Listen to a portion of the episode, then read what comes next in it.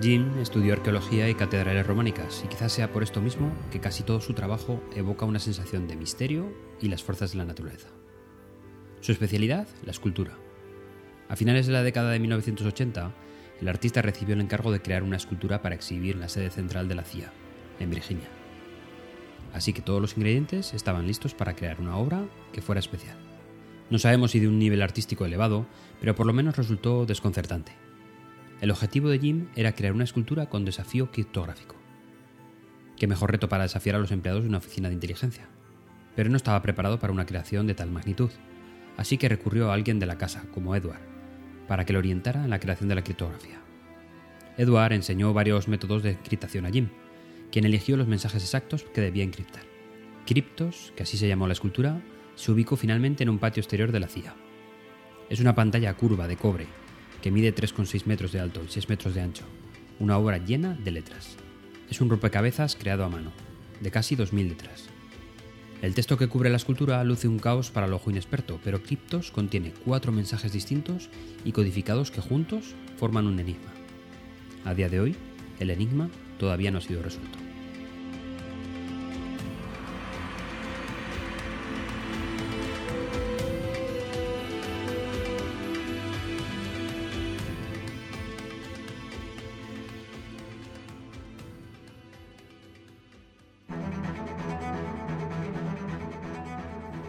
Hay retos dignos de alabanza, como el descifrar de una escritura en la sede de la CIA, pero nosotros nos enfrentamos a retos de los más variados mientras creamos o realizamos nuestras presentaciones. Uno de los más destacados y sorpresivos a los que me he enfrentado yo ocurrió hace unos años. Hoy toca historia de Abuelo Cebolleta. La presentación tenía como objetivo informar a un departamento completo de los siguientes proyectos a los que teníamos que hacer frente. En mi descarga tengo que decir que el tema era interesante, pero quizás un poco farragoso de explicar. La atención de la audiencia era aceptable. Había alguna interrupción para preguntar dudas y el ambiente era propicio para ello. Todos, audiencia y presentador, habíamos trabajado anteriormente y era muy fácil la comunicación bidireccional. Pero en un momento de la presentación, uno de los asistentes cayó vencido por el sueño, golpeando a peso muerto contra la mesa de trabajo y provocando un ruido seco que se escuchó con toda sonoridad en toda la sala. Los hechos ocurridos a continuación apenas duraron unos segundos, y la secuencia fue la siguiente. El asistente golpea con su cabeza en la mesa. El ruido alerta a todos los presentes. En centésimas de segundo, el afectado despierta y mira a su alrededor con el susto en el cuerpo. Al segundo y medio, la audiencia se polariza. La mitad se interesa por el todavía adormilado, mientras que la otra mitad focaliza la mirada de mi persona. A los dos segundos, esa media audiencia ya bromea con mi capacidad de dormir al personal asistente y deja caer de lo aburrida que era la presentación. A los tres segundos, al final, reacciono y me intereso por la persona que ha provocado ese revuelo. Aparentemente estaba recuperado. A los seis segundos, la persona en cuestión pide disculpas y ahora sí, el 100% de la audiencia bromea sobre lo sucedido. Mi risa es más bien nerviosa y desubicada.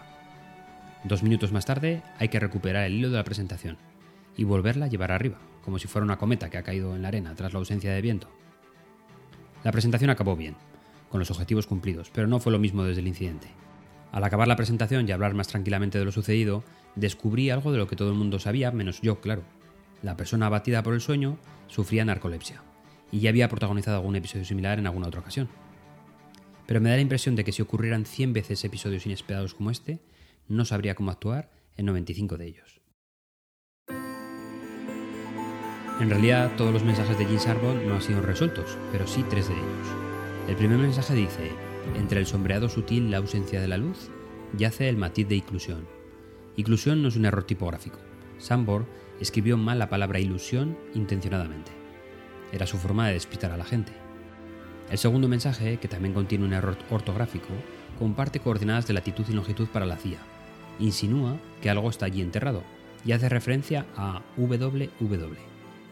Las iniciales son un guiño a William Webster. Fue el jefe de la CIA en 1990 cuando se instaló Cryptos. El tercer mensaje toma prestado escritos del arqueólogo Howard Carter sobre abrir la puerta de la tumba del rey Tut. Entonces, ¿qué significa todo esto? Eso es lo que sigue siendo un misterio. Conforme los mensajes iban apareciendo, la expectación iba en aumento, y así lo demuestran varios ejemplos. El propio Jin ha llegado a relatar que un individuo contacta con él una vez por semana, exactamente en el mismo minuto, los martes a las 8 y 23 de la mañana, con un descifrado. Y esta persona ha estado haciendo esto durante dos años y medio. y casi podríamos decir que hay profesionales dedicándose a descifrar la escritura. Se organizan eventos en los que los descifradores de códigos pueden increpar a Sarbor directamente en persona. Por lo general, se encuentran cada dos años en un restaurante o en el estudio del propio Sambor, en Maryland. Y el reto continúa. Cuando se le pregunta a Jim por el desenlace final de Cryptos, siempre confiesa que no estaría angustiado si terminara mañana. Tal vez estaría aliviado.